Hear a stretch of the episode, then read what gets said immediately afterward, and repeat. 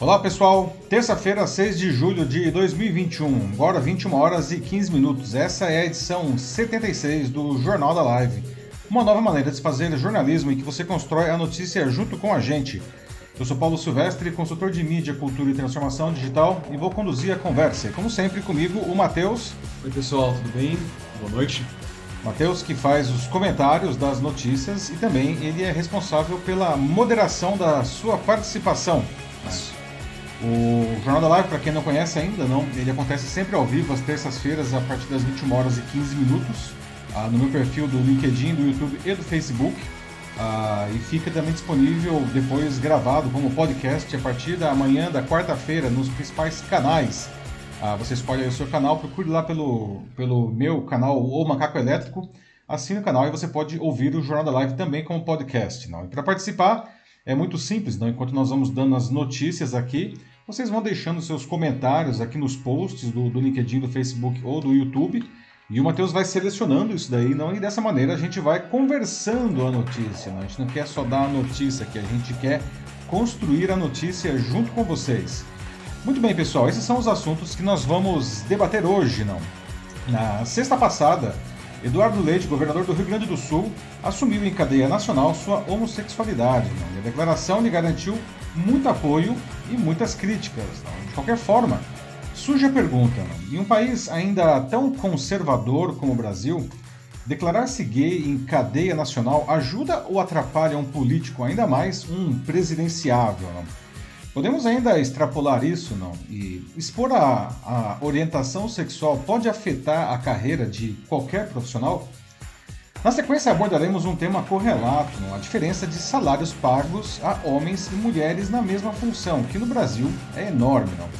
Agora, com uma lei sendo discutida para promover a igualdade nos vencimentos eh, entre gêneros, empresas e até juristas se colocam contrários a ela. Não?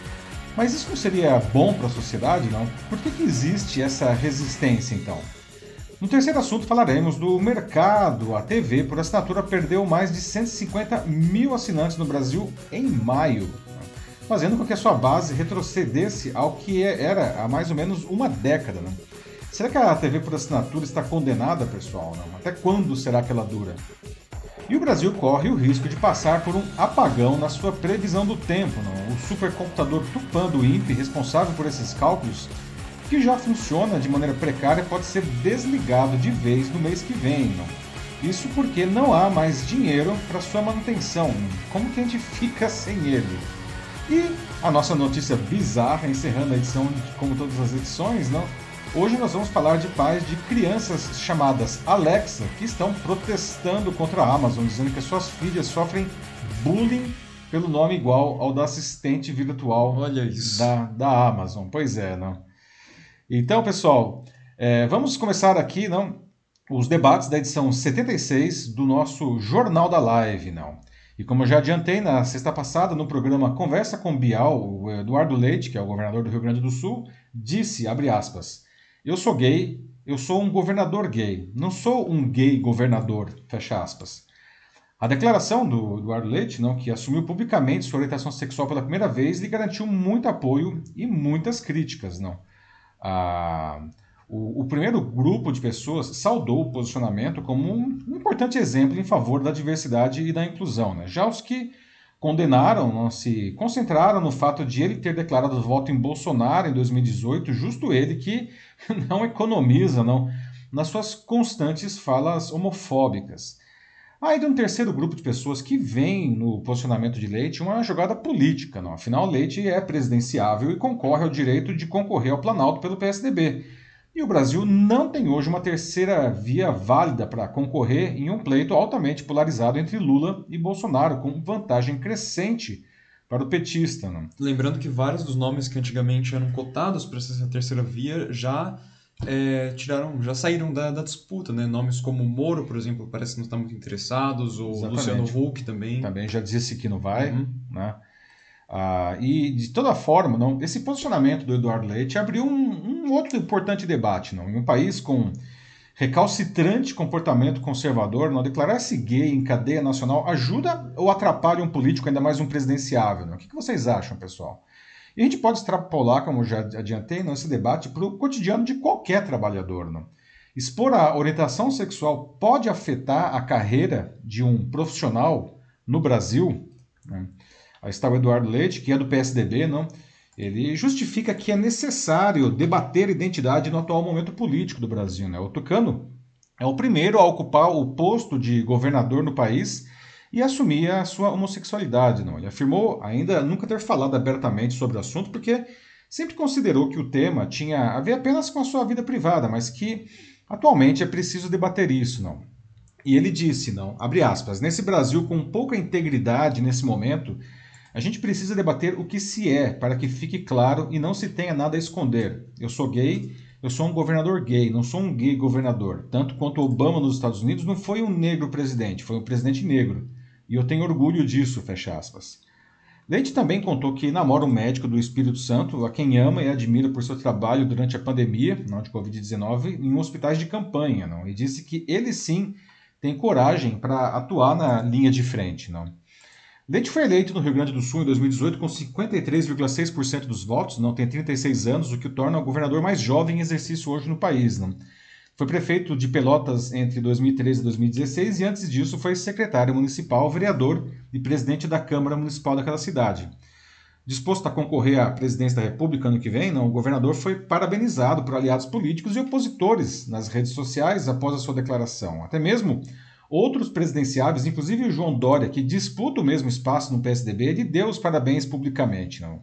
Ciro Gomes do PDT e Luiz Henrique Mandetta do DEM também manifestaram apoio, mas nem todo mundo no mundo político aplaudiu. Né? Por exemplo, o ex-deputado federal Jean Willis, que é recém-filiado ao PT, acusou o Tucano de não ter é, criticado as posturas preconceituosas de Jair Bolsonaro durante a campanha de 2018. Na ocasião, então candidato a governador, o Leite declarou voto em Bolsonaro. Não? E esse tem sido o principal ponto de críticas ao governador nesse caso. Afinal, Bolsonaro não esconde que é homofóbico e faz constantemente comentários assim, até mesmo para desqualificar seus desafetos.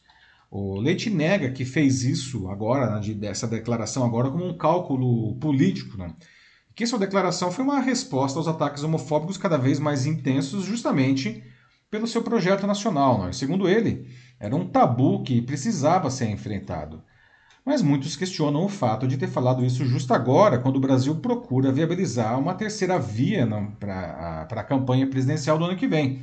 Hoje ela está totalmente polarizada entre Lula e Bolsonaro, os únicos com alguma chance de ir para o segundo turno. Na verdade, com a popularidade do Bolsonaro derretendo mês a mês, não, a última pesquisa do IPEC aponta que Lula pode vencer ainda no primeiro turno. Esses dois pré-candidatos estão praticamente sozinhos na corrida presidencial, menos pelos seus méritos e mais pela ausência de um terceiro nome viável e com força política para enfrentar os dois. Não vale dizer que o Lula ganharia a eleição mesmo com a persistência de uma enorme rejeição ao seu nome e ao PT. Né? Mas o eleitorado, olha só, não, parece ver o Lula não como, enfim, menos pior, não, diante de uma possível reeleição do Bolsonaro. Não. O fato é que esse debate levantado pelo Eduardo Leite é mesmo muito importante. Não? A sociedade brasileira ainda tem traços conservadores fortes. Não? E isso inclui grandes traços homofóbicos. Não? O fato de ele ter se declarado homossexual não quer dizer que todos os homossexuais do país votarão nele. Não? Mesmo porque ele, porque ele ter declarado o voto no Bolsonaro em 2018 se tornou uma, uma mancha no currículo dele, não, o que permite que agora o acusem de ser uh, incoerente. Não? Mas, independentemente disso, não ter se declarado gay em cadeia nacional mais ajuda ou mais atrapalha na política na, nessa sociedade brasileira? Não? Ainda mais quando essa pessoa tem pretensão nacional, gente. O que, que vocês acham disso? Não? E como eu falei antes, não, isso pode ser extrapolado para o mundo do trabalho. Não? Em uma, uma sociedade altamente preconceituosa, não? funcionários homossexuais recorrentemente são vítimas disso nas empresas, por exemplo, sendo preteridos na hora de uma promoção. Vocês já vivenciaram isso daí em alguma empresa? Já perceberam isso? Não? Então, pessoal, o que, que falta então para a nossa sociedade finalmente evoluir não? e colocar esses preconceitos de lado? Não? Como que vocês veem o impacto do preconceito no mundo do trabalho? Não? É, e o que, vocês acharam aí desse posicionamento do, do Eduardo Leite? Então vamos lá, Matheus, como estamos aí com o pessoal? Bom, vou abrir já com dois comentários aqui que eles é, se casam de uma certa forma, porque eles falam da, da mesma coisa.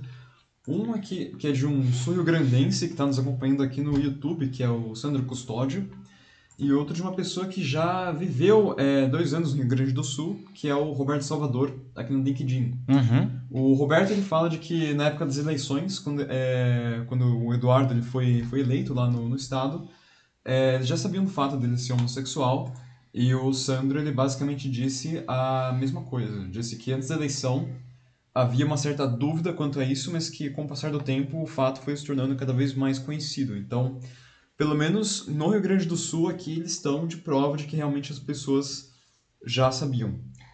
Já sabiam e, e mesmo assim, enfim, votaram no, no Eduardo Leite, não? Sim. Então, aí, um depoimento de duas pessoas que é, ou é ou são sul-rio-grandenses ou, enfim, moraram lá, não? O Sandro e o Roberto, né? Então, Interessante que eh, observar isso daí, não, que a sociedade, nesse caso, não elegeu um governador que, ainda que não tivesse declarado publicamente a sua orientação sexual, não pairava sobre ele aí suspeitas, não, disso daí, mas não obstante foi eleito. Muito interessante aí, obrigado pelos, pelos comentários aí, Roberto e Sandro, não. Olha, vamos ver aqui mais. É, tem um comentário aqui da Tânia Mara, ela defende que de que em um país em que o presidente é homofóbico tende a haver é, políticos assumindo a sua orientação sexual para poder fortalecer o movimento. É um ponto bem válido que ela traz aqui, que certamente tem uma grande é, força política hoje, bem mais do que teria há alguns anos atrás. Tem muitas pessoas que se identificam com, com, as, com essas causas, que querem se sentir justamente representadas, terem suas vozes escutadas. Então, mesmo não sendo, mas se identificam é. e acham, né? Querem justamente Exatamente. essa, enfim, que tem essa contraposição, né? Sim, sim. É muito bom aí, o que a Tânia traz, não? E, é, e é, isso é, é, bem verdade, viu, Tânia? Porque é, sim, a, a, nossa sociedade tem esse preconceito, está aí, né? É, é, bastante estruturado no que nós vivemos. A gente sabe disso aí, a gente vê no nosso cotidiano, não? Mas nós nunca havíamos tido o representante máximo do país com um posicionamento tão claramente contrário, não? É, ele, ele não, o Bolsonaro não, não, não, tenta esconder, nem camuflar, nem disfarçar, não. O negócio é, ele diz com todas as, as letras, não, a, que, que, que a, esse pensamento dele, não. Ah, e isso naturalmente influencia quem gosta dele, não. Então é importante nós termos aí não, outras lideranças nacionais é, de peso, não, como um governador de estado. Nós temos um senador também que já assumiu ser homossexual nós temos essas lideranças é, declarando para fazer, inclusive, um contraponto, né? porque senão, se ficar só um lado batendo com muita força, como é, é o que estava acontecendo, não, é, a, a, situação tende a piorar. Né? Então, acho que é válido aí, muito bacana o seu comentário, Tânia. O próximo comentário que eu vou pegar aqui é também do LinkedIn, é do William Greco. Ele fala que, na, na opinião dele, né, ele começa com uma pergunta, né? Expor sua opção sexual no ambiente de trabalho é bom ou ruim? Então, na visão dele aqui, é, hoje a gente está vivendo num momento que é de fato muito bacana sobre diversidade e um momento em que de fato as, é, as pessoas estão se permitindo mais e parece que até mesmo a sociedade como um todo está aos poucos permitindo as pessoas a, a se revelarem mais, né? a se uhum. mostrarem como ela, é, quem elas é, realmente são, né? suas opções sexuais e várias outras coisas também. Então, é, sim, isso é muito bom, mas ao mesmo tempo ele fala aqui também, o William, de que também todos temos a responsabilidade de sermos coerentes profissionalmente e não devemos fazer vitimismo e não precisamos fazer isso para conquistar os nossos espaços. Então, é muito bem colocado aqui pelo William, eu concordo. E, e relacionando isso aqui com o caso do, do Eduardo Leite, pelo menos eu, uh, eu acredito que assim, não foi é algo vitimista da parte dele. Não, acho que é. ele deixou isso bem claro, mas continue. Sim. Mas, assim, o que mais acho que acho que balançou um pouco a opinião pública quanto a isso né, foi o fato dele ter é, revelado isso assim. Bom, o Estado já sabia, né, o Rio Grande do Sul, como o Sandro e o Roberto falaram aqui, mas para o resto do Brasil, né, o problema foi ter revelado isso durante o programa do, do, é, Bial. do Bial, né? Então, até o Sandro Custódio, ele coloca esse comentário que me faz pensar um pouco nisso aqui, que ele coloca no YouTube. Ele diz o seguinte: Tenho a impressão de que era insustentável esconder sua vida privada, se referindo ao Eduardo Leite. Uhum. Então, aproveitaram para fazer disso um evento político e então escolheram fazer o pronunciamento durante o Bial. Pois é, não, e, e interessante é isso, né? E foi logo depois, até da, logo depois, não assim imediatamente depois, mas foi na mesma semana, não, do, do dia do, do orgulho LGBTQIA+, não, a Globo também, também teve um o, o especial, especial. lá, não, da, Aham.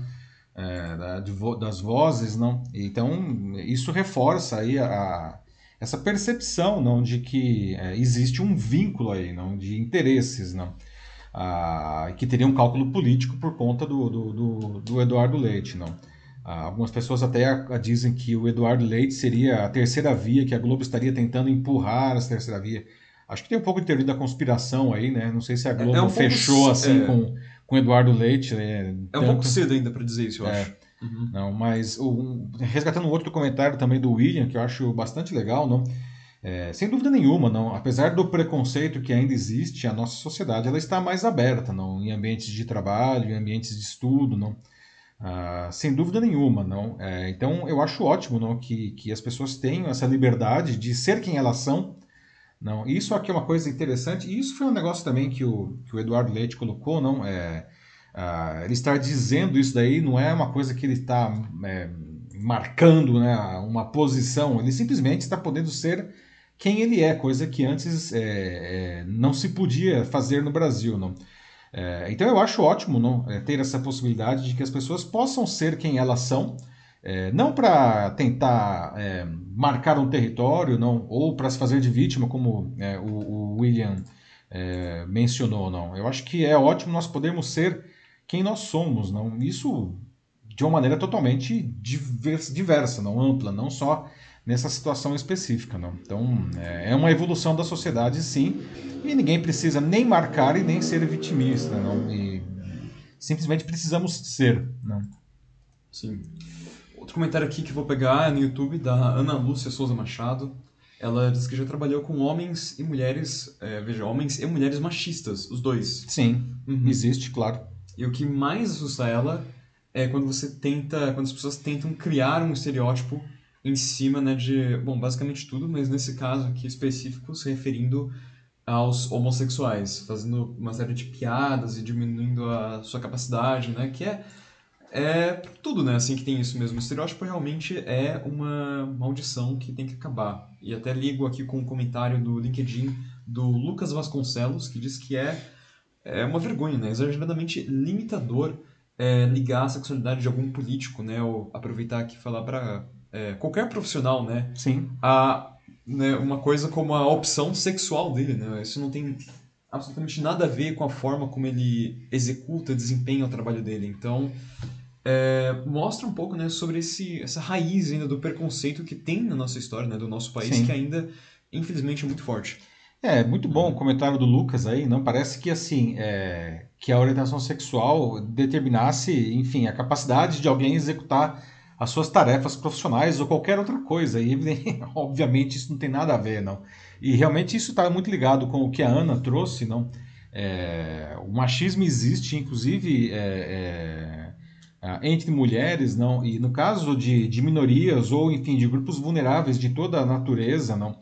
É, o preconceito ele se manifesta também ah, em uma peculiaridade do humor. Não? O humor ele tende a fazer piadas, não quero dizer piadas que são, bom, a gente tem os casos clássicos aí de piadas, não piada de loira, piada de português, piada de anão, piada de gay, piada que são grupos, não, que é, às vezes nem são vulneráveis, os portugueses não são um grupo vulnerável, mas enfim, ah, esse, esse lado do humor, não, ele sempre tenta é, colocar esses grupos não, em, em situações é, menores ou, ou, ou perigosas ou, ou para diminuir mesmo. Não? Isso daí, na verdade, a gente dá risada, né? Ah, que engraçada a piada. Essa risada, na verdade, isso é uma informação que a gente vai colocando na nossa cabeça que reforça o preconceito com qualquer um desses grupos, não? É bem, bem triste, né? Mas a gente, eu, eu, eu tenho observado também já de vários anos para cá, não, inclusive uma diminuição nessas piadas, não? É, mesmo em até em séries a gente estava falando, né, Márcio, aí com Uhum. as, lá, Friends, por exemplo, não? que é uma série que fez um sucesso brutal aí nos anos 90, não? Ah, e que hoje tem a gente assiste, reassistiu aí no ano passado, não? Depois de muitos anos E continua sendo engraçado, mas tem algumas piadas que você fala, caramba, essas piadas não passariam hoje, não. Porque a sociedade mudou, né? Com relação a isso, inclusive. Né? O humor ele está mais consciente também, né? É, a Raíssa Soares também acabou de descrever aqui de que orientação sexual é a maneira correta de se referir à identidade sexual de uma pessoa. Ela tá falando agora um, um pouco, né, opção sexual, mas é, obrigado pela correção, Raíssa. Obrigado. É, acabou de chegar um comentário novo aqui do Denis Castro no LinkedIn. Ele diz que em 1985, Ron Howard estreou o filme Cocoon, onde a premissa era é, que todos somos iguais, apenas o que difere é a casta. Ao retirar fica energia, ou seja, uhum. é, o que ele está dizendo aqui é que ele indica para acabar é, com esse preconceito estúpido, onde somos de fato todos iguais. Né? Desde 1985, vejam, em um filme Cocoon, né? Já Esse filme maravilhoso aí. É, boa dica do Denis Castro aí, não? Sempre com as dicas lúdicas aí. Quem não assistiu Cocoon, assista, tá, gente? É um filme absolutamente sensacional, não? E ele mostra isso mesmo, né? Se você tira a casca, não, o que sobra, não, é, é, é energia, não? E o, o Cocoon, ele, ele é bastante uh, educativo nesse sentido até o filme. Boa dica do Denis Castro aí. Sim, mas é isso mesmo, gente. Assim, a ideia é essa não importa é, quem você é, assim, e muito menos, né, assim, com quem você prefere estar junto, né? Isso, de fato, não interfere de nenhuma maneira na, na sua índole ou na sua habilidade, de forma alguma, e nunca deixe que alguém prove você do contrário em relação a isso, nunca. Muito bem. Isso. Acho vamos, que próximo é assunto? Isso, então. Vamos lá. Vamos no nosso próximo assunto aqui, pessoal. Vamos falar agora de um tema que acaba sendo um tema correlato, que é a diferença de salários pagos é, a homens e mulheres na mesma função, na mesma empresa. Que no Brasil essa diferença é enorme, não? E agora nós temos uma lei sendo discutida no Congresso Nacional para promover justamente a igualdade nos vencimentos, aí no contra-cheque, não? Entre os gêneros, não? Mas, diante dessa lei, aí, empresas e até juristas se colocam contrários a ela. Não? Até os sindicatos estão confusos sobre isso. Ora as bolas, não, mas equiparar salários entre homens e mulheres não seria uma coisa boa para a sociedade, afinal de contas, não? Se é assim, por que, que existe essa resistência então, né? Ah, e eu queria deixar algumas perguntas aqui para vocês. Não? Vocês observam essa diferença no seu cotidiano? Não? Se você for mulher, não, você já se sentiu de alguma maneira prejudicada dessa maneira, é, por, por, por, essa, por esse preconceito também, não? Ah, qual foi a solução do, do, do caso aí, né? Do, do seu caso, tá? Bom, ah, tendo voltado à Câmara por causa de alterações feitas pelo Senado, não, o projeto de lei que prevê multas para as empresas que pagam salários diferentes para homens e mulheres que exercem a mesma função vem causando ah, essas discussões aí nos meios sindicais, nos meios empresariais e jurídicos, não. O projeto foi apresentado na Câmara em 2009, 2009, tá, gente? É, faz um tempinho, né? E enviado ao Senado em 2011, não? onde ele tramitou aí longamente por 10 anos. Não? É, uma década já. É. A sua aprovação só foi possível recentemente porque as senadoras se mobilizaram para colocá-lo em pauta. Não? O motivo dessa polêmica é o aumento das sanções pecuniárias, ou seja, das multas não, a serem aplicadas às empresas que continuarem discriminando as trabalhadoras. Não? Pelo projeto, as empresas terão de pagar multas que podem chegar a cinco vezes o valor da diferença salarial em relação aos trabalhadores. Depois de aprovado pelo Senado, o projeto chegou até a ser enviado é, para a sanção do presidente da República, mas o presidente da Câmara, o deputado Arthur Lira, do PP de Alagoas, solicitou que ele fosse apreciado novamente pelos deputados sob a justificativa de que as alterações feitas no texto pelos senadores não foram só de redação, mas de mérito. Então, por isso, enquanto entidades feministas estão pressionando para que o projeto uh, seja reapreciado pela Câmara em regime de urgência, não? associações empresariais continuam reclamando do valor das multas e pedindo o veto do presidente da República quando o projeto for novamente submetido à sua apreciação. Né? Ah, por seu lado, numa das lives semanais que ele faz, o Bolsonaro já afirmou que qualquer que for a sua decisão, ele vai ter um ônus político, ou seja, vai se dar mal. Né? Segundo ele, se ele vetar as multas, ele vai ser massacrado por uma campanha de mulheres. Ah, e se ele mantiver as multas, ele vai ser acusado pelos empresários de quebrá-los. Né? Olha só. É, a polêmica é tão acirrada que até a presidente do Tribunal Superior do Trabalho, a ministra Maria Cristina Peduzzi, interveio. Né? Em vez de se limitar a discutir as implicações jurídicas do projeto, ela afirmou que as multas previstas são muito altas, né? Podendo prejudicar as empresas, por um lado, não, e gerar, por outro, insegurança nas relações entre empregadores e, o, e, e empregados e empregadas. Não, não. Segundo ela, o motivo do, desse temor não, é a crise econômica decorrente da pandemia, que acarretou dificuldades financeiras para as empresas, deixando todo mundo com um problema de caixa. Não. E ela afirma que grande parte dos empregadores, não, não só pequenos e médios, também os grandes, muitas vezes não teriam receita para pagar despesas do, de fluxo corrente. Não. questiona se seria o momento de impor mais punição aos empregadores. Não. Ela argumenta que uma multa de até cinco vezes o valor da diferença entre o salário de homem e mulher na mesma função, nesse momento de crise, pode gerar mais discriminação para a mulher.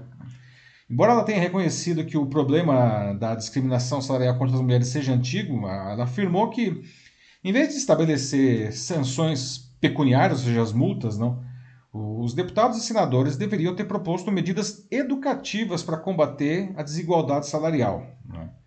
É, e também disse que, que os parlamentares poderiam ter previsto estímulos tributários para incentivar quem não descumprir a lei, não. Que é um negócio meio esquisito, né? Você dá incentivo para quem não descumpre a lei, não. Normalmente você multa quem, quem, quem descumpre, não. Ela lembrou ainda que quando se trata de redução de postos de trabalho no período da pandemia, não, as mulheres perdem mais emprego que os homens, não. E, por fim, reconheceu que o melhor teria sido discutir o projeto dessa isonomia salarial entre homens e mulheres após o fim da pandemia. Não. Aí que tá, né, pessoal? Né? Essa é a, é a sina que a gente tem que enfrentar sempre quando tem inovações legais que são criadas para corrigir desigualdades sociais. Não? Invariavelmente, os projetos com esse objetivo demoram muitos anos né, para serem votados, como é o caso desse daí. Não? E quando são aprovados, não, aí tem cria-se aí um monte de barreiras, de obstáculos para que eles consigam finalmente entrar em, em, vigor. não. Ou então deixa isso para depois, não? deixa para depois do fim da pandemia, deixa para dias melhores. não.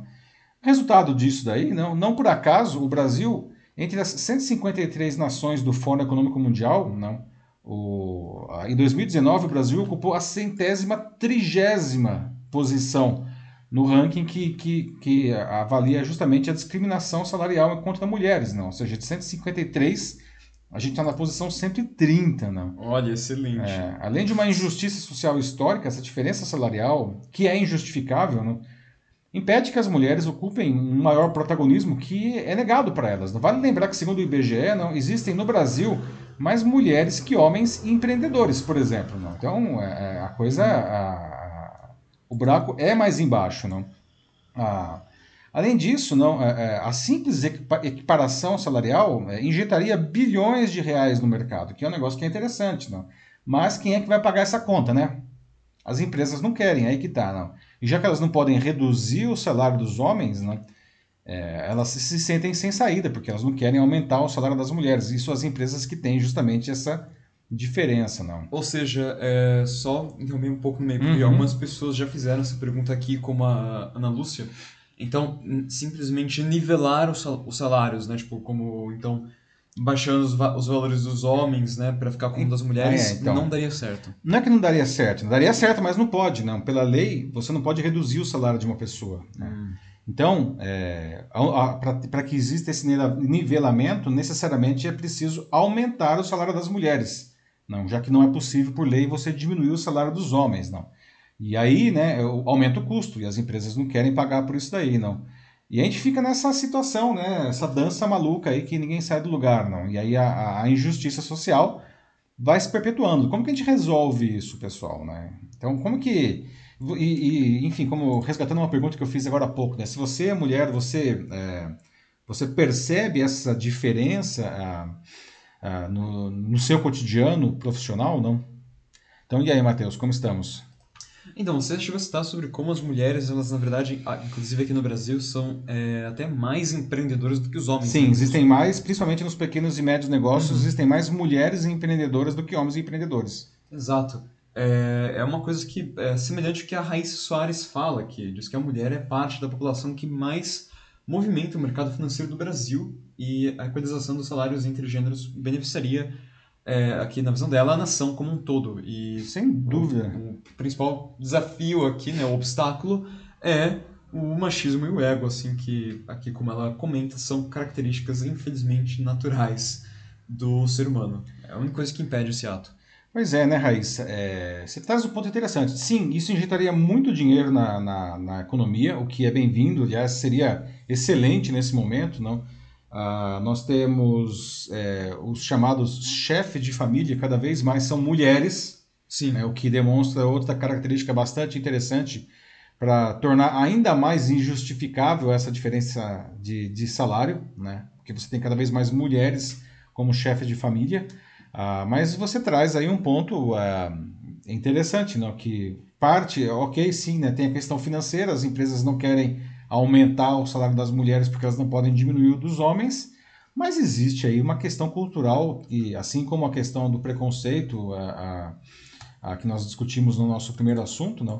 que é uma questão de que o homem tem que ganhar mais do que a mulher. não ah, Inclusive, é, muitos homens se sentem diminuídos, se até dentro do próprio casamento, ah, em que ele e a mulher, enfim, trabalham em empresas diferentes e tenham funções diferentes, muitos homens se sentem diminuídos não quando a sua esposa ganha mais do que ele. não Então, é isso que você está trazendo aí, Raíssa, é uma grande verdade que precisa ser trabalhada também. não Uhum. É uma coisa assim, chega a ser quase instintiva, né? Esse sentimento de se sentir inferior simplesmente porque uma mulher ganha mais do que, do que você. Pois e é. o próprio fato de assim ser necessária uma lei para que algo que deveria ser básico seja feito, né? Como a Tânia Mara coloca, né? O fato a gente precisa de uma lei para isso, assim, para ter é, igualdade salarial. É, isso por si só já é um absurdo. É, pois é, não, é, devia ser o óbvio, né? Mas o óbvio às vezes precisa ser dito, né? E às vezes o óbvio precisa ser regulamentado, né, Tânia? Ah, de fato, né? É, é, é, uma questão histórica, cultural, aí como a Raíssa trouxe agora há pouco, não? Os homens sempre ganharam mais, porque sempre o homem teve essa, essa visão de ser o provedor e a mulher ficava em casa é, cuidando dos filhos e da casa, não? Ah, isso, enfim, desde sempre, não? Mas é, também já há muito tempo essa, essa, essa imagem vem se desfazendo, até mesmo porque, como eu disse, cada vez mais existem mulheres aí assumindo inclusive o protagonismo dentro de casa, não? São os chefes de família, mas ficou aí esse esse ranço ideológico aí, digamos assim, né? que o homem necessariamente precisa ganhar mais que a mulher porque ele é o provedor da casa, não. Não, então é uma coisa que já está muito ultrapassada mesmo, assim, porque para as pessoas chegarem em cargos semelhantes para elas, né, de fato, ter essa comparação de salários são cargos semelhantes ao mesmo cargo, né? Então você tem homens e mulheres. Para que os dois cheguem lá, eles passam pelas mesmas formações acadêmicas ou Uhum. formações, né, caminhos ah, parecidos, como o Joaquim Desidério Neto coloca, né? Então, por que ter essa diferença, né? Afinal de contas, não, não tem é, realmente nenhum motivo assim que eles podem é, que as pessoas que são contra isso, pelo menos da Uhum. forma que eu enxergo, que elas podem argumentar para dizer de que a mulher deve receber menos que o homem. Não tem. Não tem. Não tem.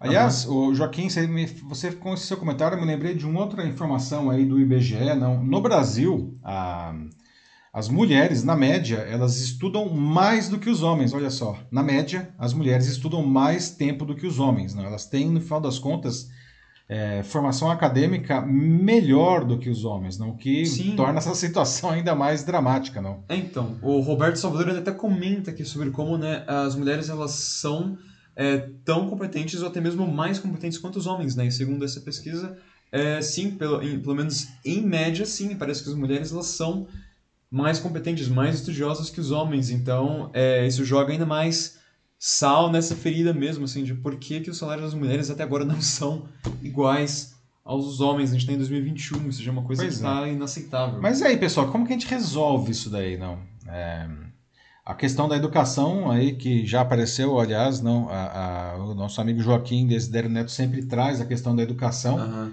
Não, é, é necessária, e tem a questão ah, cultural aí, não, que isso sim é um negócio bem mais complicado, não, porque isso está arraigado né, no, no- no nosso ser, não. A gente precisa, é, desde pequeno, tentar reverter esse quadro nas famílias, não. Só que isso é um processo de uma geração, pelo menos, né? É, como você acabou de falar, né, e você até citou o Joaquim, ele também falou isso mesmo que você, que você disse, né, a educação é o que falta, essa é a opinião do Joaquim, que resolveria o problema, então se fosse desde o início já, é, a gente tivesse de fato uma boa educação que ensinasse isso tanto nas escolas quanto é, dentro das famílias, então, sim, isso ajudaria já a, aos poucos, né, a gente poderia remendar essa profunda ferida social que a gente tem uhum. aqui no nosso país. Muito bem. É, pois é, Joaquim, não tem jeito, né? Educação. É, é, a, gente, a, nossa educação é falha demais, não? principalmente nas classes mais baixas. Não? A gente tem ilhas, pequenas ilhas de excelência na educação que infelizmente é, atendem uma parcela mínima da, da, da nossa sociedade. Não? A gente precisava melhorar a educação para todo mundo, né? Não adianta melhorar só para alguns, né? Essas mazelas sociais aí que a gente sempre traz aqui no Jornal da Live, que na verdade a gente vê no nosso cotidiano, não? Grande parte delas seria resolvida se a população tivesse uma melhor educação no sentido amplo da palavra, não? Sim, e esse caso, inclusive, do machismo, né, e da igualdade salarial, né, é algo que, é, como a Natasha Costa coloca, né, é uma coisa que, na verdade, se aplica para o mundo inteiro é internacional essa visão. Exatamente. Uhum. Então é. É, é. realmente um negócio muito, uh, muito grande. Além disso. É, pois é, Natasha, é... é... verdade, né? Isso a gente fala do Brasil, mas a gente sabe que isso existe em outros Sim. países. Tudo bem, maior ou menor escala, em um ou em outro, mas é, o machismo existe em, em, todos os países, não, mesmo em países desenvolvidos. Pois é. A, a Mariana Carranha fala de que ah, se o homem se sente diminuído, que ele vá para terapia. Acho acho que ajudaria, pior que assim, por um lado, eu acho que realmente ajudaria se Bom, se, se, se o homem estivesse disposto a se abrir, né? E... É, pois é, né? É.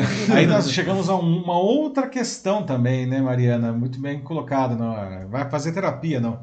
Mas também é, existe aí um preconceito contra a terapia. Muita gente acha que fazer terapia é coisa pra gente maluca, né? Que o cara tem algum desequilíbrio. E não é nada disso, não. A gente faz terapia para sermos pessoas melhores. Né? Você não precisa ter nenhum problema para fazer terapia. E o machismo, ele também, acredite se quiser, ele também se reflete nisso daí. Né? Homens são mais resistentes à terapia do que mulheres. Né? Mariana, o buraco é bem embaixo, né, Mariana? uh, o Roberto Salvador ele fala uma coisa que uh, até mesmo acho que eu consigo juntar um pouco com algo que a Tânia Mara também disse aqui no LinkedIn. O Roberto, no caso, ele fala. É, ele também fala um pouco sobre educação, mas ele também fala especificamente sobre a quebra desse paradigma nas empresas. Então, as próprias empresas poderiam tomar uma ação, né, fazer uma campanha, é, programas dentro da, né, da, da, própria empresa mesmo, dentro do seu próprio corpo né, de é, empresarial, de funcionários. É, isso sim já, já ajudaria de alguma maneira. Né? Além disso, claro, na educação escolar, na, na criação dos filhos, é o que ele cita também. E o motivo que eu juntei é, com o comentário da, da Tânia é porque ela diz bom, também fala sobre a medida, da medida educacional, como todos disseram até agora, mas ela também diz como é necessário mexer no bolso do, dos empresários. Então, é. também uma ação é, vinda, né, não somente vinda, mas realizada dentro das empresas. É, bom, excelentes comentários e legal você juntar esses dois comentários do Roberto e da Tânia, Matheus, né, que é, é, em, em, países não em que o poder público ele ele peca nas suas funções básicas, como aliás acontece muito aqui no nosso país, infelizmente, não. É, a iniciativa privada, não, as, as empresas, as ONGs, não, é, elas precisam assumir esse protagonismo, não, para inclusive trabalhar na reeducação da população. E nós temos visto alguns exemplos bastante interessantes aqui no Brasil. Ah, nesse sentido em diversas áreas, não? inclusive na área de educação. Né? Tem várias empresas que investem pesadamente aí na área de educação. Né? Curiosamente ou não, né, esse caso especificamente, esse problema que a gente está trazendo aqui é um problema que, se, que abate justamente sobre as empresas, né?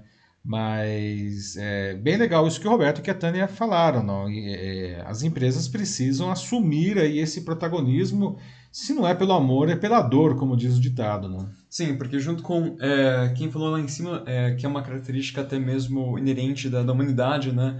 foi, uh, foi a Raíssa, né, que ela disse, né, o, é o machismo e o ego, né, que é uma coisa muito do ser humano, mas nisso aí acho que também, né, aí no caso das empresas, acaba caindo a ganância, justamente porque eles não querem toda essa discussão porque eles não querem pagar mais para as mulheres, porque desse jeito é, eles. Pois é. é. é uma mistura de machismo com ganância, porque eles vão Sim. ter que dar mais para as mulheres, mas também eles vão ter que tirar então um pouco né, dos bolsos deles, né, da empresa, e os caras que estão lá em cima da empresa são, bom, caras. Não, mas aí é, é. é interessante, é, tem a questão realmente aí da alta gerência normalmente ser masculina, não, é, a maioria ainda é, é masculina, então tem essa questão aí cultural, não. Mas a gente poderia até pensar, não, é, de um ponto de vista macroeconômico, não, se nós injetássemos tanto dinheiro a mais, e a gente está falando de milhões, bilhões de reais no ano, tá? Pela simples equiparação de salários, não, se a gente conseguisse injetar esse dinheiro na economia, não, esse dinheiro, é, é, as mulheres não vão guardar ele debaixo do colchão, né? Aliás, muito pelo contrário, não. A gente observa aí, não, até do ponto de vista de melhoria das condições da família como um todo, as mulheres são bastante mais eficientes nesse sentido. Esse dinheiro ele acabaria voltando para o mercado, que em última instância faria a roda da economia girar do lado certo, que hoje ela está girando do lado errado, né? a gente está com essa economia travada, que não parece que não está encalacrada. Não? É, a entrada de mais dinheiro na economia faria a roda virar para o lado certo e virar mais rapidamente. Não? O que também, é, é, em curto prazo, não, isso beneficiaria todas as empresas. Não? Então, acaba sendo uma visão um tanto tacanha não e de curto prazo aí dos empresários não em não querer fazer isso daí não. Mas não enfim é, os caras pensam no balanço do fim do mês não. É outra uh, o último comentário que eu vou ler aqui que é uma outra solução é, mais ou menos uma solução porque esse aqui acho que seria talvez um pouco mais passivo é, do que ativo né que é algo que a Tiziana Arnaldi diz aqui no YouTube que é, o que ela defende aqui é que, na verdade, tudo isso aqui vai acabar mudando com o próprio passar do tempo. A cultura muda com o tempo, de fato, Sim. e ela acredita de que daqui umas duas gerações já teremos um pouco mais de igualdade entre homens e mulheres, e não só para trabalho, mas para tudo, assim, o assunto vai além disso. Então, é, o tempo vai nos, nos separar, assim, nós mesmos vamos nos melhorar com o passar do tempo, que eu acho que sim, eu também eu sou otimista quanto a isso. Acredito que isso vai acontecer, mas se puder acontecer antes de duas gerações seria melhor. é que tá. Pois é, concordo, uhum. né? Tiziana aí não e bom, concordo, tem esperança também, né, como você falou e o Matheus também, o, vamos ver aí se o tempo realmente é o senhor da razão, né? É verdade que a gente tem observado uma melhoria aí da enfim, da, da, da da população. A gente, a gente, lentamente, a trancos e barrancos ainda, que seja, não, a nossa sociedade ela vai melhorando, ela vai se conscientizando lentamente. não. E se nós mantivermos esse ritmo aí de, de evolução, digamos assim, acredito que em duas gerações realmente a gente consiga equilibrar isso. Mas caramba, duas gerações a gente está falando aí de 50 anos, né, né? Seria bom realmente, como o Matheus falou, né, se nós tivéssemos aí esse, essa equiparação antes disso, não. Mas, sem dúvida, né, é, a coisa ela vai caminhando, vai caminhando, né, e, e vai melhorando, né, porque, como é que eu falei, a trancos e barrancos que seja, não, a nossa sociedade está aprendendo algumas coisas aí, não. Mas, enfim, acompanhemos, né, então, né. Sim. Hum. Vamos em frente? Vamos em frente para o nosso próximo tema aqui. Muito bem, pessoal.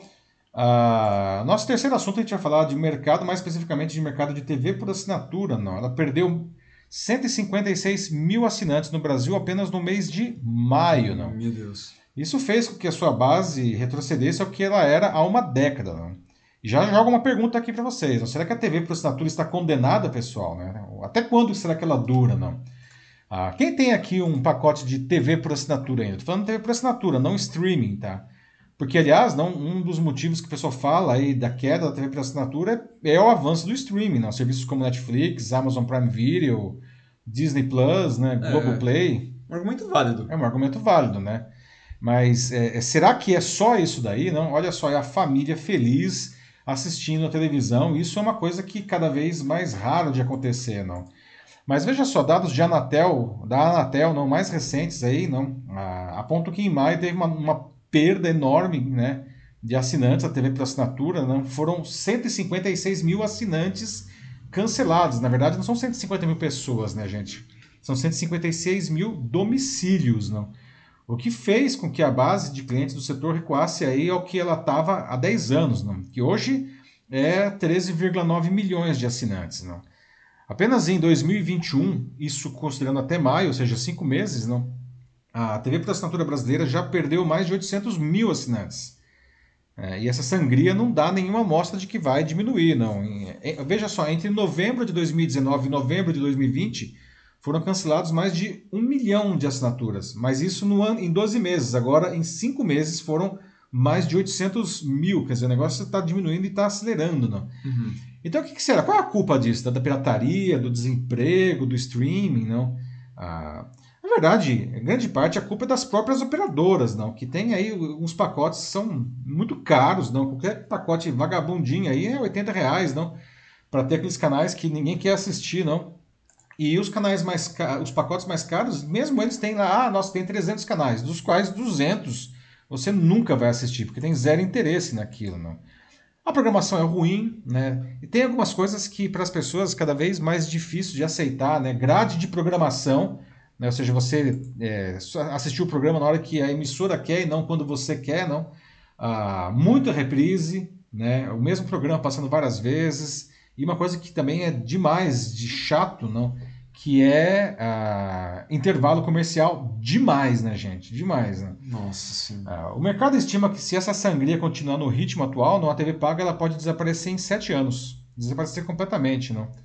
Isso não é um fenômeno só no Brasil, né? Nos Estados Unidos, por exemplo, a Netflix já tem mais assinantes que todas as TVs pagas, né? Uh, aqui no Brasil, né, em números, tá? Em maio, mês de maio, tá? A Claro, que é a líder do mercado, ela perdeu quase 78 mil assinantes, só ela. Não. Ainda assim, ela é líder, tem 6,6 milhões de assinantes, não? o que tem aí representa um, uh, uma fatia aí de mercado de 47,2% do mercado nacional. Né? A Sky, que é a segunda colocada, não, ela é, perdeu uh, é, é, mais ou menos, aí ela, ela enfim, ela está com, com 4,2 milhões de assinantes, né, que representa 25,4% do mercado. E depois vem a Oi, né, a única operadora que, por incrível que pareça, em maio aumentou a base, aumentou 8 mil, e agora ela tem 1,75 milhão de assinantes, né, que dá 12,5% do mercado. E tem a Vivo, que perdeu 13 mil né, né em maio e está em quarto lugar com 1,2 milhão de assinantes. Né? o que dá 8,6% do mercado. Não? A leitura do público, pessoal, não, é que é, é, é que esses serviços eles são muito caros, não, e são ruins, não. o famoso é caro em compensação é ruim, não. Uhum. Ah, por outro lado, né, não para de entrar esses serviços de streamings que são cada vez mais incríveis. Aqui mesmo no Jornal da Live, na semana passada, né, a gente falou da estreia no mesmo dia, na terça-feira, a estreia do HBO Max, que é o streaming da, da Warner Media, né? É, e aí o que acontece? O pessoal, o pessoal muda, né, pessoal? muda para aquilo que parece que faz mais sentido para eles, não? Então, é, eu queria saber de vocês, não? A, a, o que, que, vocês acham disso tudo? Ainda vale a pena assinar uma TV por assinatura no Brasil hoje? Não? Alguém aqui assina? Não? Se assina, por que, que ainda assina? Não? Ah, ou um negócio mesmo aí para streaming, não? É, quem aqui tem streaming? Quantos tem? Quais tem? Não? Ah, vocês acham que existe algum outro motivo para essa derrocada da TV por assinatura? Não? Como que vocês encaram esse serviço aí? E aí, Matheus? Vou começar aqui pelos comentários do YouTube. O Sandro Custódio fala que ele sempre optou pela internet. A TV por assinatura ele sempre considerou como um produto de mau custo-benefício. É, como você muito bem explicou né, também, né? Você uhum. tem é, serviços, né, tipo, que te oferecem 200 canais, quando na verdade você só quer ver algo como 10 desses. 10, se não menos. Uhum. Uhum. Então, é uma perda, assim, E não pode grande. assinar só esses 10, né, que tá. É. Ah, mas eu só quero que... Eu tô, disposto a pagar para exemplo. Não, não pode. Tem que pagar o pacote inteiro, né? E aí é uma... 200 reais, né? Você fala, pô, 200 reais, cara... Uhum. Né, Sandro, né? 200 reais você assina todos os pacotes de streaming principais, pelo menos aqui no Brasil hoje, não? Sim, é, combina isso com isso com é, o fato de que o público está mudando, né? Os streamings eles já se enraizaram muito bem na, na mente das pessoas, né? A Ana Souza Machado fala aqui, né, de que o streaming é muito, muito melhor, sim, de fato, e por uma questão prática até, né? Como o Sandro ele complementa aqui. Uh, bom, é só pensando nisso aqui, você não precisa esperar o horário certo para ver aquele filme que você estava há tanto tempo é, esperando. O famoso VOD, né? o Video On Demand. Sim, às é. vezes você tá. É, ou você tá aqui, uma coisa que a gente faz muito aqui em casa, né? A gente tá jantando é, e, ou almoçando, né? O que for, a gente tá na frente da televisão e a gente quer ver alguma coisa né, enquanto a gente come. Se a gente tivesse só a, né, a, a TV por assinatura, a gente ficaria então à mercê da grade, tá grade e ver o que está passando. Tudo bem, tem um monte né? de canal, mas às vezes não tem nada não tem, que tem 200 canais e não tem nada que te interessa naquele momento em nenhum 200 canais. E é assustador isso daí, não? Sim, então o que, que você prefere? Rolar a, a roleta aí pra ver, né? Tipo, putz, o que, que eu vou ver hoje, né? Vamos ver o que a TV tem pra mim. Ou simplesmente entrar na Netflix e você escolhe lá assistir aquela série super longa que você está querendo maratonar. Óbvio que é a segunda opção, muito melhor. uhum. É, muito, pois é, não é... é não é à toa que realmente esses números estão caindo, não? E as operadoras, não? A, é, todas essas operadoras elas têm o, o, que eles chamam de triple play, não? Que é o, o serviço de telefonia por voz, não? A TV por assinatura e, e, e, e a, e a, a, internet, não? E esse triple play está virando monoplay, não? Porque telefone por voz cada vez menos as pessoas usam, mesmo o celular, não? Telefone fixo está desaparecendo, não? A, a televisão por assinatura também está indo ladeira abaixo, como a gente está vendo aí, né? Vai sobrar a internet, não? Até para ver o streaming, não? As empresas vão virar, na verdade, é, pontos de acesso à internet. Já já volto para o YouTube, agora eu vou pegar um pouco aqui do LinkedIn. É, o Roberto Salvador ele fala que outro motivo que ele dá é a, a pirataria, né? Porque eles têm, estão aí no mercado, né? Eles oferecem equipamentos e pacotes, assim, né? Com... Basicamente eles dão o mesmo serviço Sim. que as TVs por assinatura, só que por um preço... Os TV Box aí, né? É, por um preço muito mais baixo, que até... É, nessas últimas edições até citaram aqui várias pessoas sobre esse TV Box também. É, claro, é ilegal, assim, mas dizer que isso aí não é uma opção que muitas pessoas escolhem seria ingenuidade. É, pois é, né? a gente não vive no país das maravilhas, né? Então mundo aqui já é grandinho, sabe como que as coisas funcionam, né? O TV Box aí tem vários fornecedores, não? Que você compra essa caixinha aí, não? Ah, e você, enfim, sintoniza aí TVs do mundo inteiro, não? Por um preço irrisório, não? Então a pirataria realmente é forte nisso daí, não? Sem dúvida nenhuma, como o Roberto colocou, não. O preço das TVs para assinatura jogam muito contra ela. O modelo de negócios, na verdade, então a gente pode considerar que o modelo de negócios da TV por assinatura ele acaba não se sustentando mais, né? O Joaquim Dezer Neto, ele acredita de que os preços da, dos pacotes eles vão baixar e que a culpa né, ele dá assim, é, principalmente para os dirigentes das TVs por assinatura que querem ganhar muito, né, basicamente com preço de é, publicidade, propaganda. É, então ele acredita que está condenado então a ficar sem os, os pacotes baixinhos, né? Que então os preços eles vão é, reduzir, mas é. eu, eu, não sei, né? Porque eles estão há tanto tempo já assim. Pois é, não. É isso e é uma das coisas que menos muda, acho que no no mundo inteiro. A TV, é, a TV por assinatura. A TV por assinatura, realmente, uhum. né? É, assim, eles deveriam, né, pela lei de mercado, né, como o Joaquim coloca, se a demanda diminui, você é obrigado a diminuir o preço do seu serviço ou você vai ser colocado para fora do mercado. Mas o que a gente observa é que esses caras não diminuem o preço, né? E eles estão sendo colocados para fora do mercado. A lei aí tá, a lei de mercado está sendo implacável nesse sentido, não? Mas é, é que a, a, planilha de custos deles é um negócio complicado, né? Ou seja, eles têm que repassar não, grana para esse monte de canais aí, não? Ainda que seja valores pequenos para alguns canais, ou eles compram, na verdade, pacotes também, não? Para compor essa, essas ofertas, não? É, isso acaba ficando muito caro para as empresas também. Então é por isso que eu digo, talvez o modelo de negócios tenha se exaurido, não? Não dá para talvez abaixar muito mais o preço, é, só que as pessoas não querem mais pagar isso, mesmo porque elas têm opções muito mais atraentes do ponto de vista de preço e até de qualidade. Né? Aí fica realmente muito difícil, não?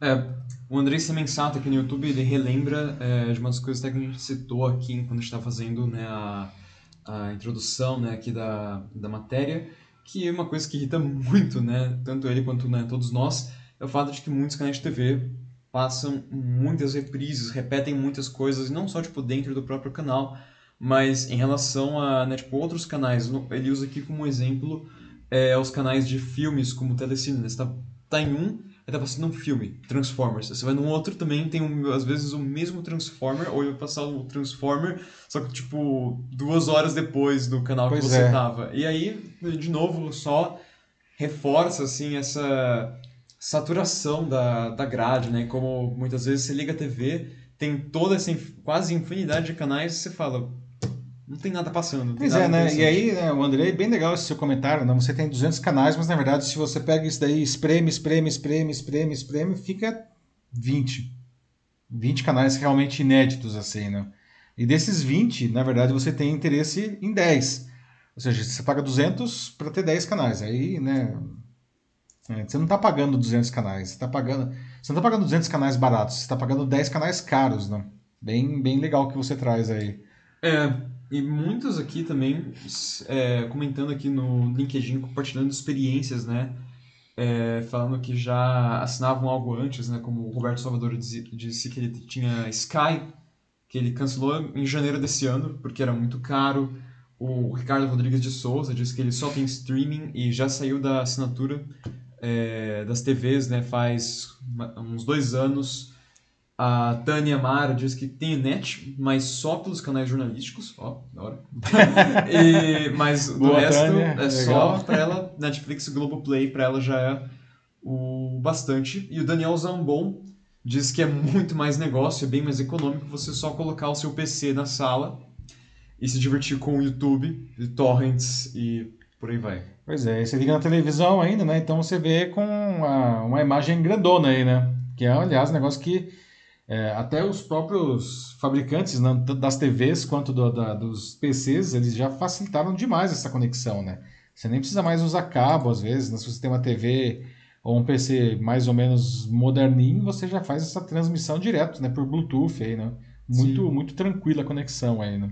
É, então, é, gente, eu também é, não vejo um bom futuro para...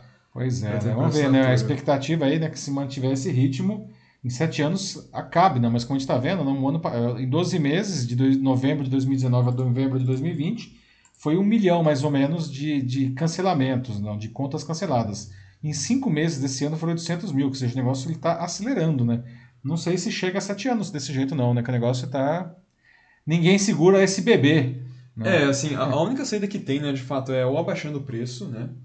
É, ou, como o Adriano Ramos ele coloca aqui, é, se a TV por assinatura oferecesse um serviço mais personalizado, né, com um custo equivalente ao que você consome, seria bem mais justo.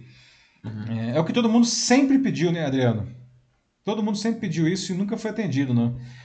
Enfim, a conferir, né? É. É. Vamos para outro assunto aí, Matheus? Vamos lá. Vamos lá, pessoal. No nosso quarto assunto de hoje, o Brasil corre o risco de passar por um apagão na sua previsão do tempo, gente. É isso mesmo. A gente fala, ah, a previsão do tempo nunca acerta. Pois é, acerta, né? e aí que tá, né? A previsão do tempo é super importante para coisas como a agricultura. O setor primário depende é. fundamentalmente da previsão do tempo, né? E tudo isso porque o supercomputador Tupan, do INPE, que é responsável pelos cálculos da previsão do tempo, que já funciona de maneira precária, pode ser desligado de vez no mês que vem, tá? Isso porque não há mais dinheiro para sua manutenção, nem mesmo para conta de luz, devido aos cortes de orçamento no INPE, não.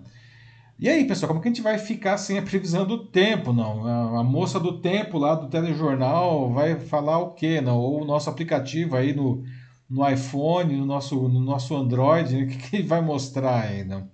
Ah, e o que vocês acham? Fazendo aí uma pergunta correlata aí, não?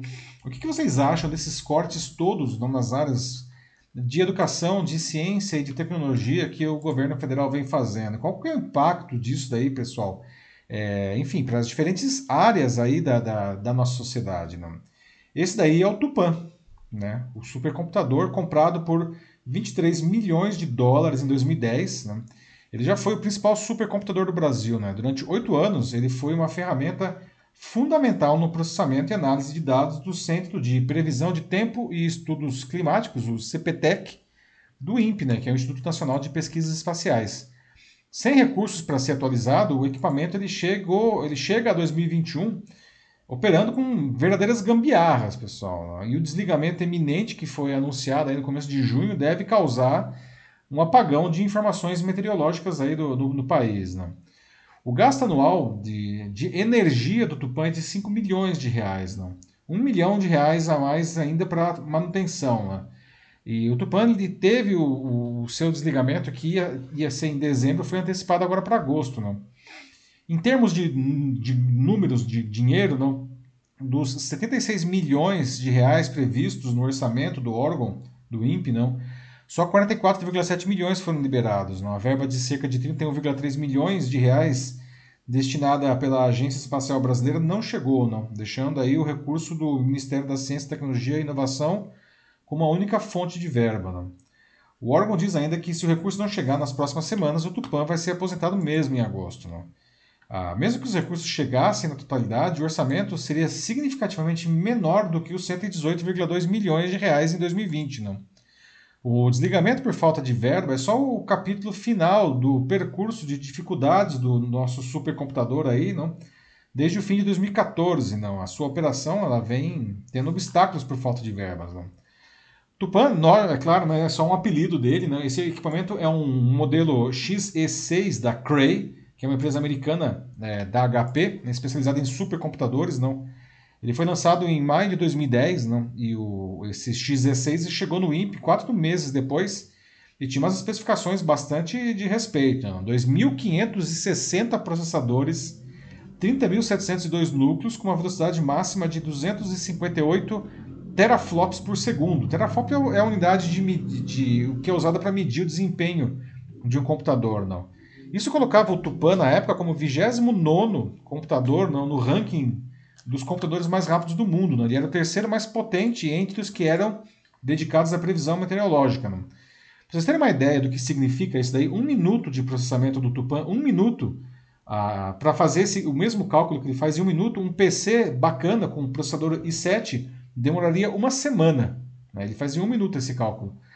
Então, e é necessário uma máquina desse porte. A previsão do tempo é um negócio extremamente complexo. Não?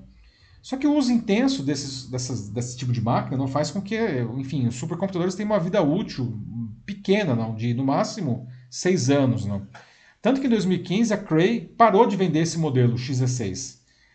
Em 2017 o INPE comunicou ao Ministério que ele precisava comprar uma máquina nova, ele queria inclusive comprar uma máquina que fosse 30 vezes mais rápida, que custaria 150 milhões de reais, só que no iPlata, não, não, não, não teve dinheiro e não, não teve como comprar. Né? Então, teve que fazer alternativas aí, né? Comprar aí é, é, uma máquina mais simples, não um XC50 da Cray, não, que conta com 208 processadores, não, a velocidade de pico é de 303 teraflops por segundo, que ainda é até um pouco mais rápida que o Tupan original, não?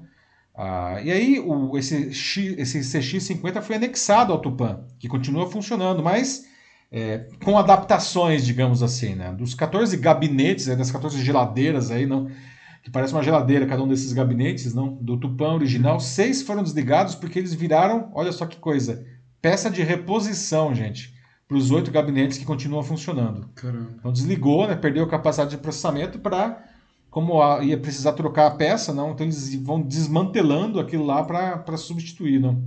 E aí, claro que perdeu a capacidade de processamento, né? Caiu para 146 teraflops aí por segundo. Né?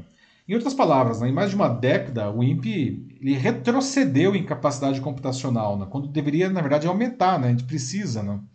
O Tupan deixou o ranking dos 500 supercomputadores mais rápidos do mundo. Hoje, ele é liderado por um computador chamado Fugaku, né, que fica no centro Riken de ciências de computação na cidade de Kobe, lá no Japão. É, centro Riken, Torriken, né. Ah, enfim, foi...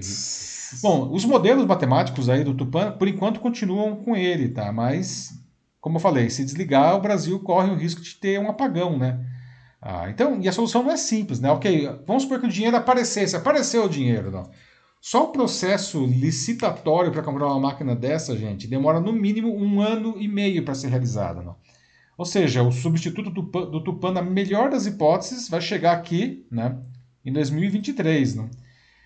E essa é a cara do nosso país, né? infelizmente, nos tempos recentes. Né?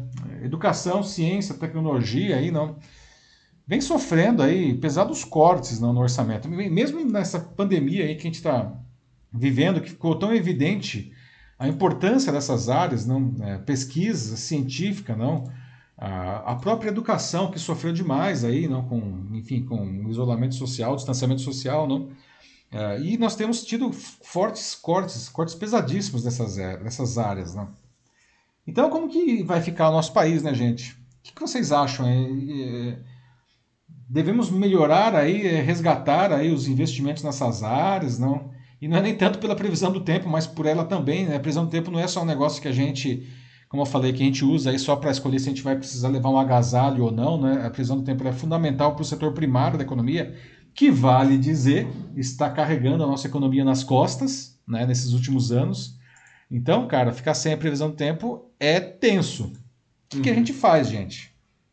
Não, a previsão do tempo é uma coisa que né, ninguém nunca acho que parou para pensar, né, um dia e falar, ah, um dia não teremos mais previsão do tempo. né? Ou sempre a gente vai lá, assiste o telejornal, ou se informa é, através do computador ou pelos nossos próprios smartphones, tem lá a previsão do tempo. Ninguém nunca pensa, ah, que bom que eu tenho a previsão do tempo. É, pois é, agora isso vai começar a fazer falta. A gente vai é, sentir falta ver, da né? previsão do tempo. E é, isso, isso é insano, né? Como a, a Tânia Mara coloca aqui, né?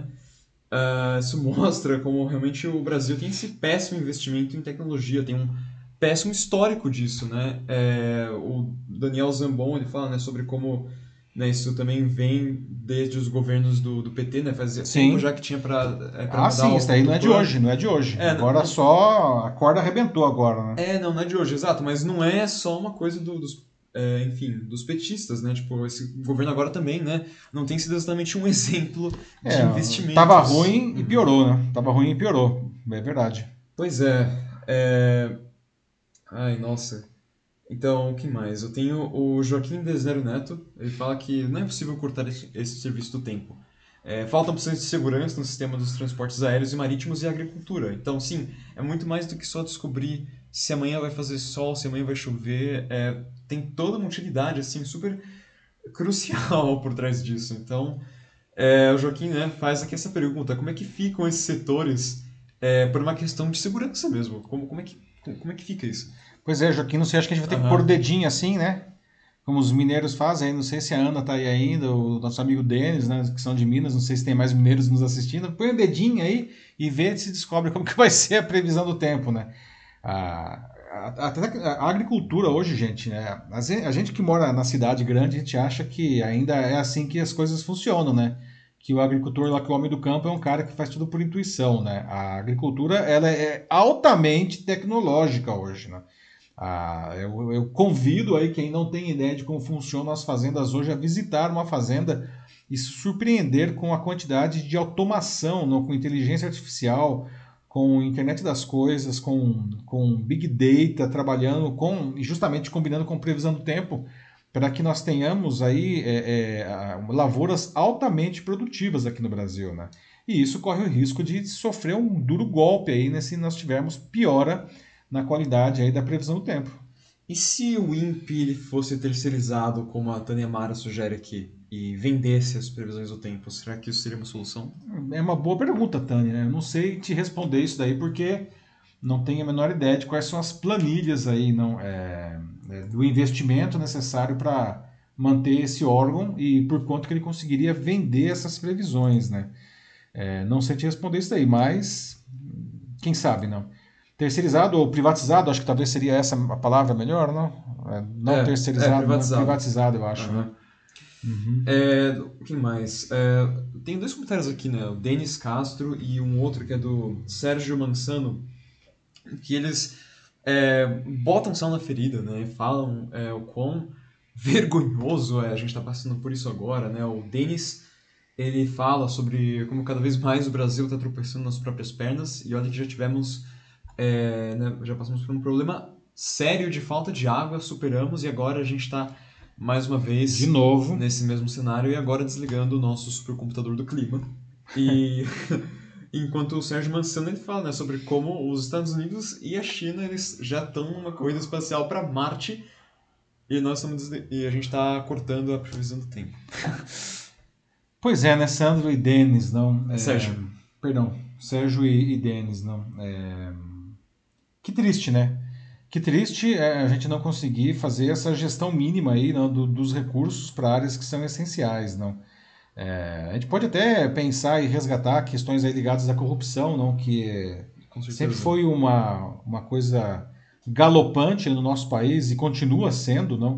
As expectativas aí, as estimativas, não, inclusive de órgãos governamentais, é que se que, que metade do nosso PIB desaparece literalmente pelo ralo é, na corrupção. Não? Ou seja, a gente conseguiria, com o mesmo dinheiro que nós arrecadamos hoje, sem precisar mexer em impostos, nada, não acrescentar mais carga tributária nem para empresas e nem para pessoa física, a gente conseguiria fazer o mesmo, com, aliás, o dobro com o mesmo dinheiro. Né?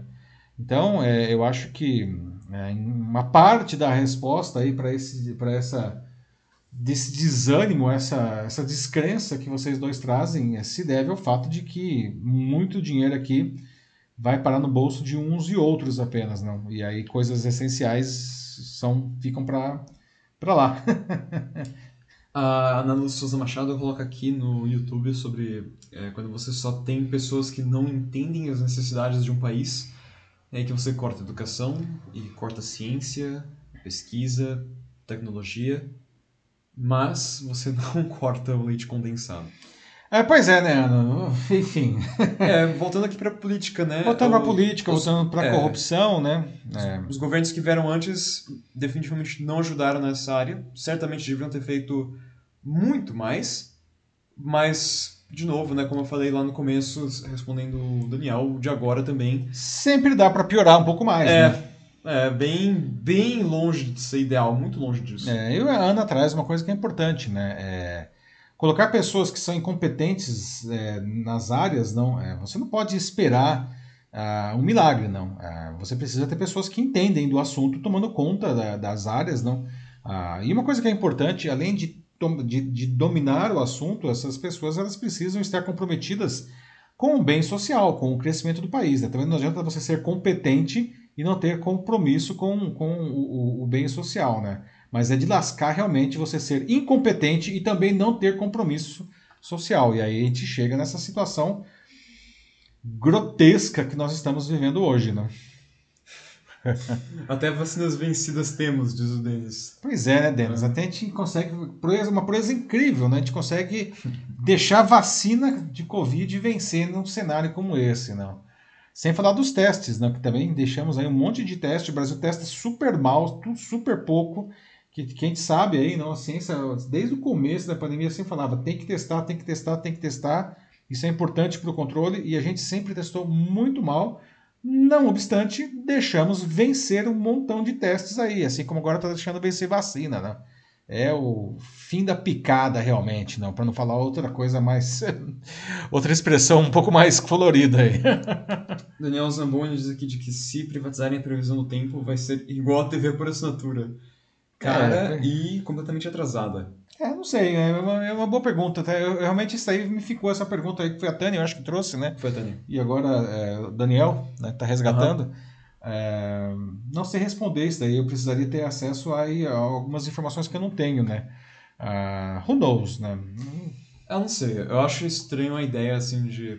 É, talvez, talvez seria uma solução, não sei, mas ao mesmo tempo é, é uma coisa, sabe, que é tão é, básica que eu não, é. Parece estranho ter que pagar por isso, então é que tá também. É, não, é que tá, né? Uhum. E tudo tem custo nessa vida, né? Se for uma empresa privada, nada mais justo que ela cobre por isso daí, né? Eu, sinceramente, não sei se uma empresa privada ela conseguiria é, viabilizar um negócio, porque é um investimento muito alto, né? A gente tá vendo aí, só de energia elétrica o Tupani consome 5 milhões de reais no ano, né? é, é muito dinheiro, sem falar todo o investimento no próprio equipamento, manutenção, e um equipamento que precisa ser trocado a cada seis anos.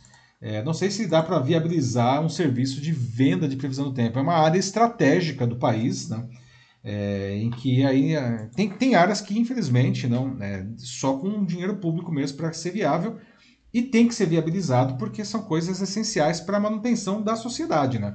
Talvez a previsão do tempo realmente é, é, se enquadre nesse, nessa situação aí, não? Enfim, não tem essa informação, vou ficar devendo. Vamos para o próximo assunto aí? Vamos lá. Vamos lá, atenção pessoal, agora aqui 10h29 no Jornal da Live, hora oficial do Jornal da Live. E nós chegamos à nossa notícia bizarra de hoje, sempre encerrando a nossa edição, né? Pessoal, o que você faria se de repente uma empresa lançasse um produto enormemente popular com o mesmo nome da sua filha. É, mais que isso, esse produto ele serve para ouvir comandos, para executar as mais diversas tarefas. E por causa disso, a sua filha começa a sofrer todo tipo de bullying na escola, na família e onde mais for. Não? Pois é, exatamente isso que acontece com os pais de meninas que se chamam Alexa, que é o mesmo nome da assistente virtual da Amazon. Não? Mas agora, lá no Reino Unido, não, é, esses, alguns desses pais aí resolveram, enfim, colocar o dedo na ferida e se mexer. Não? Ah, alguns pais por lá já chegaram a mudar o nome das filhas, não? porque dizem que a enxurrada de piadas relacionadas ao nome Alexa é implacável. Não? Eles pedem que a Amazon mude a palavra de ativação né, que para os seus dispositivos para um nome que não seja o nome de uma pessoa, não. A Amazon diz que ela está, e aí, entre aspas, entristecida com esses relatos, não? E que palavras alternativas para chamar a assistente virtual já estão disponíveis, ou seja, você pode trocar por outra coisa que não seja Alexa, não? O sistema Alexa, é, ele está presente, por exemplo, nessas caixinhas de som inteligentes, como a Amazon Echo, que vocês veem aí na foto, não? E até em muitas Smart TVs, não comprou aqui uma Smart TV que tem Alexa dentro, né? Para quem não sabe como que funciona, basta você dizer Alexa e aí você dá um comando de voz, né, que pode ser uma pergunta ou uma ordem para ela executar alguma ação, tocar música, acender uma luz, enfim, tem um monte de coisa aí, não? Ah, por isso, é, isso está causando problemas para as pessoas chamadas Alexa, né, que frequentemente são vítimas de piadas né, de outras crianças. E criança é cruel, né, gente? É, criança é cruel. Todo mundo aqui é, já foi criança sabe é. como que é isso. Até pro, o duro é que tem até professores que estão zoando aí os alunos que chamam, as alunas que chamam Alexa, não? As pessoas ficam gritando Alexa, né? E dá o nome aí, fica dando um comando para criança. Sacanagem, né?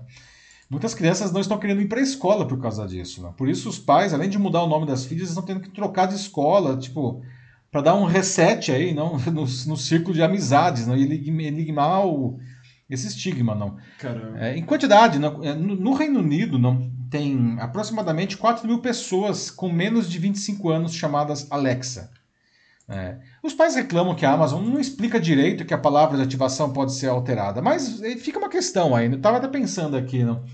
Uh, será que alguém trocaria isso? Porque, enfim, Alexa se tornou um negócio extremamente popular. É um produto que as pessoas querem ter. Alexa, vou comprar Alexa e vou colocar outro nome? E aí que tá, né? Então não adianta ter outro nome. As pessoas querem Alexa, não? Ah, e obviamente esse problema não se limita ao Reino Unido. Né? Nos Estados Unidos tem até uma campanha que foi criada que se chama Alexa is human, ou seja, Alexa ela é humana, não. Não a Alexa, o sistema, né? As pessoas Alexa, não.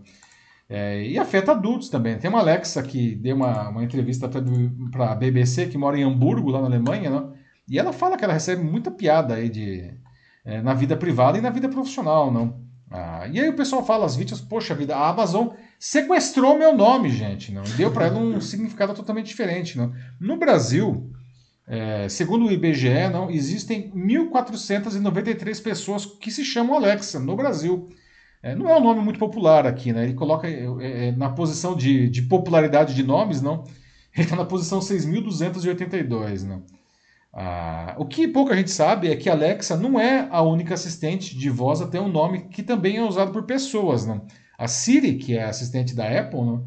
É, é, lá nos países nórdicos, não? ela é uma abreviação para Sigrid, né, que é o nome de, nome de uma pessoa lá na, na nesses países, na Noruega, na Suécia, não. Nas Ilhas Faroe, Siri é, também é nome de uma pessoa, não. Gente, que situação complicada isso daí, não? Se você chamasse Alexa, como que você, o que, que você acharia disso daí, não? Dá para viver, não? Eu fico pensando, ainda bem que o Google não chamou, não lançou um produto chamado Paulo, não. Nome, puta, ia ser cruel. O que fazer diante de um negócio desse? Não? Será que a Amazon, a Amazon deveria mudar o nome da Alexa? Será que adianta alguma coisa? Ela fala, ah, mas as pessoas podem trocar. Ninguém troca. Aí que tá, não. E, por outro lado, será que dá para conviver, né? Se você é uma Alexa, será que dá para a gente conviver com esse bullying aí, né? Que realmente é de lascar o coco, não? O que, que vocês acham aí? Tem alguma Alexa assistindo a gente aqui? Não? Seria incrível. Nossa, seria mesmo. Infelizmente, acho, a não ser que ainda não tenha se revelado, né? É, acho que não temos nenhuma Alexa entre nós. Mas. É. Alexa, tem alguma Alexa entre nós? Olha, já o bullying aí. o, a Tânia fala, ah, mas por que não algo como Amazona? É. Eu não sei. Eu, eu, não sei, eu não gosto muito, eu acho meio muito. Não sei. Amazona, tá, né? tipo. Mas aí que tá, né? Eu acho que esse é o ponto que a Tânia traz aí, né? A, o problema não é que, caramba, não, esse produto ele foi lançado com esse nome e eles deveriam ter pensado nisso antes, né? Caramba, né? Eu, eu, e aí eu acho que até os pais têm realmente um ponto, né? Uhum. Por que, que os caras, quando foram lançar um produto que eles tinham expectativa, pelo menos, que se tornasse muito popular e se tornou incrivelmente popular, não? Por que, que os caras não fizeram um nome aí que não fosse, não? É nome de uma pessoa. Vale dizer que Alexa não é uma sigla, né? A Siri é, é, é uma sigla, Alexa não é sigla, né? é o nome mesmo. É, fizeram errado lá no começo e agora, né, para trocar esse nome aí, difícil, difícil. Né? Sandro fala, troca para guria, pronto. Guria, não? Pois é. Mas aí, nossa, aí será que deve ser o bullying generalizado, que aí todas as gurias, não, o pessoal aí, as meninas do sul aí, não de lá de do Paraná, não. E de, enfim, de Porto Alegre, todas as gurias aí eu sofri em Santos, sei não. o Denis Castro fala: ah, olha, é como se fosse o Homem de Ferro, mas no lugar de Jarvis é Alexa. Pois é. Jarvis, é, Jarvis é o nome também, só que. Pô, mas aqui, é verdade, aqui a gente não tem um Jarvis para chamar de nosso, né, o Denis? Ia ser, pô, eu, eu ia curtir ter um Jarvis aí, não? Pô, muito legal aquele sistema, melhor do que Alexa. Não, nem, nem ia me importar aí, viu? uh, ah, a Lúcia Machado pergunta aqui: e quem chama Anitta? Minha filha leva na brincadeira. Quando alguém chama ela, é, quando alguém é, fala, chama, fala pra ela, né? Prepara.